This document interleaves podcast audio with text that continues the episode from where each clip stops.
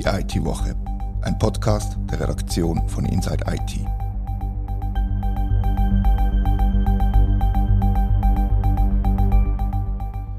Herzlich willkommen zur IT-Woche. Kurz vor Ostern nehmen wir euch mit auf eine kleine Reise nach Zürich. Der erste Halt ist am Flughafen, der zweite beim Museum für Gestaltung.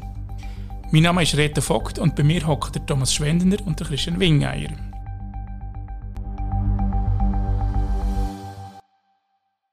Thomas, was ist im Flughafen? Ähm, ja, viele Flugzeuge, die ankommen und wieder starten. Das hat jetzt nur bedingt mit IT zu tun. Was, wieso bist du der gewesen? Also wie Viola auch gesagt hat, hat in Flugzeugen auch viel Informatik Ja, das stimmt. Aber ja, ich bin genau. nicht darum dort, gewesen, sondern den Circle besuchen. Den Milliardenbau von der Swiss Life und vom Flughafen, wo auch viele IT-Firmen angesiedelt sind mittlerweile. Und ich bin bei SAP, Microsoft und iSolutions gewesen und habe dort mal geschaut, wie das äh, bei denen so läuft mit den neuen Büros, mit den neuen Bürokonzept auch und äh, gerade jetzt im angesichts der Pandemie und vom Homeoffice-Trend, was da so gelaufen ist. Wahrscheinlich ist nicht viel gelaufen, ich an, oder? Die Büros waren mehr oder weniger leer. Gewesen. Nein, das ist nicht. Also bei Microsoft zumindest bin ich eine Stunde, als ich reingekommen bin, ist eigentlich die Cafeteria voll mit Leuten gewesen, mit dem äh, Barista, den sie mitgenommen haben vom alten Standard. Das ist den Mitarbeitern auch sehr wichtig gewesen, wie mir dann der Roger Altdorfer gesagt hat im Gespräch, niemand hat eine Maske getragen. Das ist eigentlich ist sozusagen vorbei gefühlt dort. Und ähm, Mittlerweile sind wieder viel mehr Leute in Büros zurückgekommen, aber da Microsoft, wie auch die anderen beiden Unternehmen, ein total flexibles Konzept hat, ist die Auslastung jetzt nicht mega gross gewesen. Ja, das ist so. Aber sie sind wieder auf dem Weg zur Normalisierung, kann man sagen. Haben die Büros von diesen drei Firmen, die du bist anschauen, die alle ähnlich ausgesehen? Sind das ähnliche Konzepte, die sie, die sie gewählt haben? Ja, also alle drei ähm, haben äh, sehr grosse Flexibilität, dass ähm, die Mitarbeitenden in zusammen oder in Absprache mit ihrem Team und dem direkten Management, das sie jeweils haben, können eigentlich frei entscheiden, dass es eigentlich vor allem darum geht, dass man Büroräumlichkeiten nutzt für Teambuilding, für Austausch, für projektbezogene Sachen. Und Microsoft zum Beispiel hat nur noch 30% individuelle Arbeitsplätze, also wo man allein quasi in einem Raum ist, der Rest ist alles Begegnungszone oder Coworking und was es da alles gibt. Also sie gehen eigentlich nur zum, wenn der Barista dort ist, gehen sie nur zum Kaffee ins Büro und, und, und arbeiten tut man richtig daheim. Ja, das habe ich nicht so richtig können beurteilen, aber ja, es ist auf jeden Fall, es hat ein bisschen den Flair von einem Möbelhaus gehabt, muss ich sagen. Also positiv, es hat wirklich so verschiedene Zonen, wo man einmal so ein bisschen auf Säck sitzen oder auf, auf Bänkli oder Tisch. Äh, Also man sitzt ja nicht auf dem Tisch, aber man kann halt seinen Laptop draufstellen. Ja, es geht wirklich um, um, um den Austausch. Jetzt ist es ja so, dass im zehnten Stock, ähm, das ist auch offen für Partner, Kunden und Journalisten im schlimmsten Fall natürlich dann. Ähm, und im neunten Stock sind eigentlich nur die Mitarbeiter. Wir haben dort auch reinschauen aber das ist auch, auch dort ist es sehr auf Coworking ausgerichtet, ja. Wie auch bei iSolutions und bei SAP auch. Man muss ja den Mitarbeitern einen Grund geben, um den beschwerlichen Weg ins Büro auf sich zu nehmen. Weil, man kann ja gerade so gut Bücher daheim machen, da gibt es keinen Unterschied. Es muss einen einen Mehrwert geben, wenn man ins Büro geht, oder? Absolut. Also man muss auch sagen, ich bin jetzt trotz einem schlechten Bericht über den Circle, es war ein Milliardenbau, gewesen, wo auch immer mal wieder ein Verzögerungen hatte, natürlich mit der Pandemie sind immer noch, glaube ich, nur etwa 85 Prozent vermietet. 10.000 Quadratmeter von den 70.000 Quadratmeter Laden, äh, Bürofläche sind noch leer. Ähm, aber es ist schon eine spezielle Stimmung. Also man schaut dann so auf den Flughafen, es, ist es hat ein grosses Angebot, es ist auch bereits Leben eingekehrt, muss man sagen. Und alle drei haben gesagt, die Mitarbeitenden schätzen es sehr. Es ist auch mit der ÖV gut angebunden. Also iSolutions zum Beispiel hat eigentlich Policy, dass äh, die Mitarbeiter mit der ÖV anreisen müssen. Die haben keinen Parkplatz. Und das läuft offenbar sehr gut. Und es gibt vor allem positive Rückmeldungen, haben wir alle drei also sowohl SAP, Microsoft als auch iSolutions gesagt. Also von den Mitarbeitenden bekommen Sie positive Rückmeldungen? Genau, ja. Genau. Also Parkplätze sind offenbar zuerst das grosse Thema gewesen bei SAP und bei Microsoft. Das ist aber gut gelöst worden, sagen sie. Muss jetzt ein Stückchen laufen, weil es gibt dann irgendwie... Das Parkhaus ist nicht direkt im Keller vom jeweiligen Büro. Die sind alle drei auch im 9. oder 10. Stock, also zuoberst gewesen, mit schöner Aussicht. Also bei SAP zum Beispiel hat es Büros sind relativ leer gewesen. SAP hat auch noch Maskenpflicht in ihren Büroräumlichkeiten. Und einzig am Spitz vorne, wo, wo, die, wo das Gebäude so zusammenläuft, und das ist ja dann überhängend, also das verjüngt sich gegunden, man steht dann wirklich quasi über dem Grund und sieht dann so in die Alpen hinterher und es ist so, es hat einen grünen Rasenteppich in dem Büro Teil und ganz viele Pflanzen und der ist wirklich voll mit Mitarbeitern und andere, andere Bereiche sind eigentlich mehr oder weniger verwaist gewesen. Ähm, ja, es ist interessant gewesen, mal durchlaufen durch die Konzepte. Eben, es sind mehr so schon irgendwie so, eben so wie ein Möbelhaus hat man sich ein gefühlt mit so Telefonzellen, die es dann teilweise drin haben, wo die Leute telefonieren können, Begegnungszonen. Tischtennistisch natürlich und Kicker und äh, ja, wie man das halt heute offenbar so macht, das wird wahrscheinlich der Trend sein, das Hybride, zumindest bei den Informatikfirmen, die die Mittel natürlich haben. Und wieso ein Rasenteppich jetzt da so Löcher im Rasen mit Fahnen drin, wo man nachher Golf spielen drauf, oder? Ja, es sind schon grosse Büros gewesen, aber ich glaube für, äh, für Golf lange es dann noch nicht, aber einfach so, das ist ein Teil, oder? Also es ist so, wir haben so wie verschiedene Zonen gemacht bei SAP mit auch verschiedenen Teams und das ist so ein Konzept, sind eben so die so urwaldähnliches Feeling im Büro.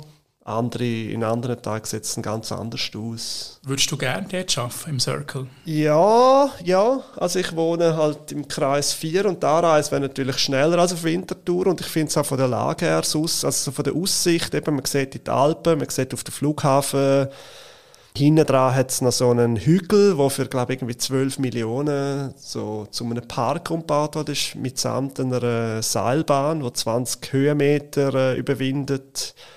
Ich finde es eigentlich schon noch nett, ja. Es hat auch einige Angebote dort. Ich würde jetzt aber mal vermuten, dass der Quadratmeterpreis für eine Firma am Circle höher ist als jetzt da bei uns in Winterthur zum Beispiel oder an anderen Orten rund um den Circle herum? Ja, die Vermutung äh, ist wahrscheinlich richtig, aber äh, die Option wäre dann jetzt für mich eher in der Stadt mit kurzen Anreiseweg und ähm, genau, Winterthur ist natürlich noch äh, günstiges Pflaster verglichen wahrscheinlich. Was wir abschließend noch schnell diskutieren ist, dass, dass Microsoft ja nicht nur Mieter ist im, im Circle, sondern noch Technologiepartner, also sie sind ja quasi auch wie Botschafter vom Circle und haben mitgeholfen, den aufzubauen, meines Wissens. Also, oder, oder ausrüsten, sage ich mal. Also sicher sind sie Ankermieter gewesen, die sich schon früh entschieden haben, um dort hingehen. Was die Informatikinfrastruktur angeht vom Circle, habe ich mich jetzt nicht schlau gemacht. Ich glaube, das weißt du vielleicht besser. Aber Microsoft ist natürlich prädestiniert auch für so die Homeoffice-Remote-Geschichten mit Teams und so weiter. Klar. Unsere Reise geht weiter Richtung Zürich zur Hautstelle Museum für Gestaltung. Erzähl, Christian, was bist du hier anschauen? Ja, also im Museum für Gestaltung hat das Museum selber in Zusammenarbeit mit der Universität Zürich, der ZHW und der ZHDK haben die eine Ausstellung auf die Beine gestellt, wo eigentlich Kunstschaffende mit IT-Forschenden oder Forschenden aus anderen Bereichen zusammengeschafft haben, um Digitalisierung sichtbar und verstehbar zu machen.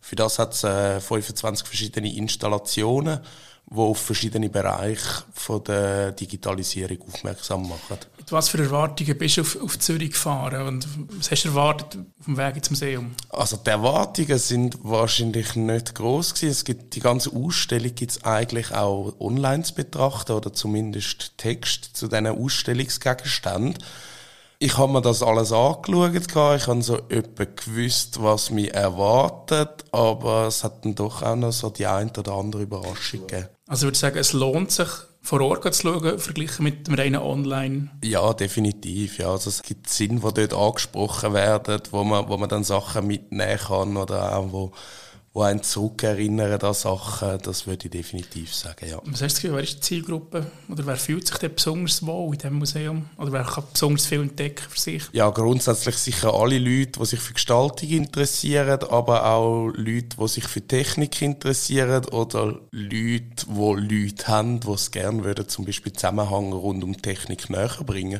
Gibt es etwas, was dir besonders geblieben ist von diesem Besuch? Ein spezielles Objekt oder ein spezieller Gegenstand oder ein spezieller Eindruck, was du mitgenommen hast. Was ist denn geblieben von deinem Besuch im Museum? Ah, es hat mehrere Sachen gegeben, was sicher etwas war, wo, wo man geblieben ist. Es hat jetzt einen Automat, wo man reinhocken kann und der erstellt dann Deepfakes von einem selber, die dann direkt projiziert werden auf vier Bildschirme und man sieht sich dann quasi wie selber in einer fremden Lebenssituation. Das ist äh, recht eindrücklich gewesen. ist aber im Moment gegangen und auch sehr begehrt gewesen. Also die Maschine, da hat man, ich glaube, rund fünf Minuten ist man dort drin gehockt, bis das, bis das alles aufgenommen worden ist, die, die Gesichtsbilder.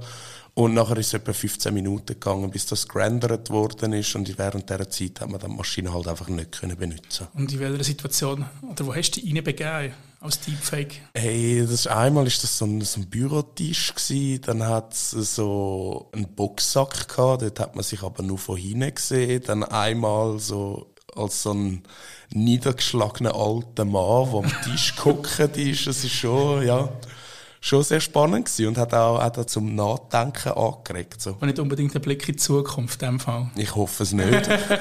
Wie, was würdest du sagen, ist das für Kinder verständlich, um Technik besser zu verstehen? Ich denke schon, ja. Also vielleicht jetzt nicht gerade alles. Also die Kinder, die ich gesehen habe in der Ausstellung, die haben sich vor allem äh, für die verschiedenen Schweizer Games interessiert. Also es ist so in dem einen Ecke, wo man die hat können spielen. Dort sind eigentlich die meisten von den Kindern so quasi die Heime. Es hat aber auch sonst sehr viele Sachen. Also es wird erklärt, wie, wie unser globales Internet mit den Unterwasserkabel funktioniert. Dann hat es Kurzfilme, die man kann anschauen kann, die aufzeigen, inwiefern das zum Beispiel Algorithmen diskriminierend können sein oder es hat einen Kriminalfall, den man kann lösen kann, wo einem auch zeigt, zum Beispiel, wie die Polizei forensisch vorgeht, so, wenn sie das Verbrechen auflösen. Das ist extrem vielfältig. Wie viel Zeit hast du verbracht an diesem, an diesem Tag im Museum? Also es war mehr, gewesen, als ich eigentlich geplant habe. Das hat aber wahrscheinlich vor allem damit zusammengehangen, dass ich wirklich einfach die Deepfake-Aufnahmen noch wollte sehen und schlussendlich sind es, glaube ich, etwa dreieinhalb Stunden, als ich dort war. Hat es dich lustig gemacht, Thomas, ein Besuch im Museum? Ja, ich würde mich auch mal gerne als äh, alter, verzweifelter Mann sehen, natürlich. Nein, ja, tatsächlich, ja, tönt, tönt, tönt sehr interessant. Ähm, dreieinhalb Stunden würde ich dann vielleicht nicht gerade verbringen und sehr steepfähig ähm, versuchen zu machen. Das ist eine gute Empfehlung. Ja. Aber ja, es tönt auf jeden Fall spannend, finde ich, ja. Die Ausstellung ist am Ostersonntag und am Ostermontag offen und kann vom 10 bis um 5 Uhr am Nachmittag besucht werden. Wir können euch äh, einen Besuch nur wärmstens empfehlen und wünschen euch in der Zwischenzeit schöne Ostern. Der Podcast geht in die Frühlingspause und wir sind nachher wieder zurück für euch.